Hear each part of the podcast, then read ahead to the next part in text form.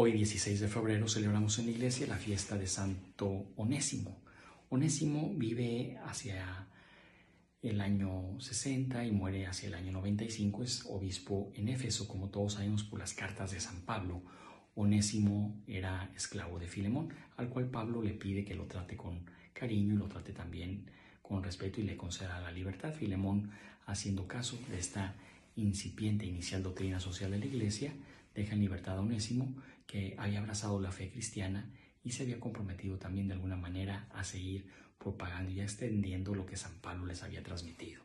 Qué importante para nosotros en estos tiempos también en los que podemos tratar a los demás con falta de respeto y con cierta esclavitud, aprender a respetar su dignidad y su libertad.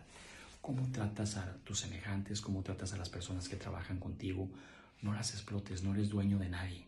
Aprende a respetar su descanso, sus vacaciones, su dinero, su tiempo, su trabajo.